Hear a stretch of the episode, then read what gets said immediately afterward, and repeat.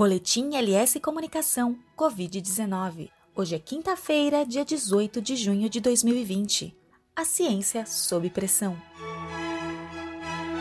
A velocidade que impera na vida social espalha pressa e impaciência por toda a parte. A ciência, por sua vez, está sob pressão para fornecer respostas, mas os riscos do imediatismo também estão sob a lupa dos cientistas. Epidemiologistas ingleses e norte-americanos alertam sobre descobertas da ciência baseadas apenas em um comunicado à imprensa ou na divulgação pelas redes sociais. Todos querem esperança neste momento, mas a indústria farmacêutica embala esta legítima esperança com o foco no crescimento dos negócios. Muitas vezes as ações disparam nas bolsas de valores. O entusiasmo público de autoridades e cidadãos comuns acaba também por consagrar receitas e pesquisas não conclusivas cloroquina, rendesivir, vermifuganita, corticoide e outras substâncias são promovidas a elixir da vida, sem que seja confirmado se realmente são remédios seguros e sem consequências perigosas. Existem mecanismos para revisar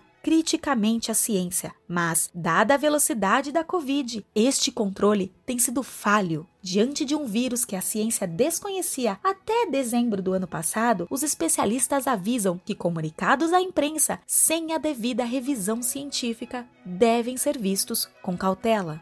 Mesmo que a empresa anuncie que a pesquisa ainda esteja em andamento, os dados são apresentados com excesso de otimismo muita gente pode ganhar um bom dinheiro, independentemente se a vacina ou o medicamento vão funcionar. Barry Bloom, imunologista de saúde pública da Harvard School, foi irônico ao dizer: Eu, com certeza, não serei o primeiro da fila para experimentar esses remédios e vacinas.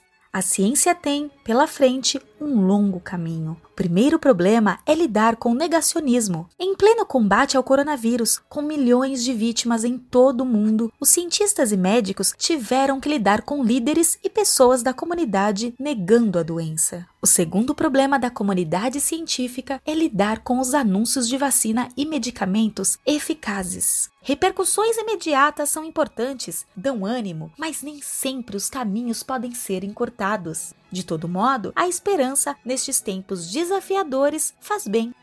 Eu sou a Paula Quintas e, junto com Armando Medeiros e Larissa Skeff, da LS Comunicação, assino este boletim.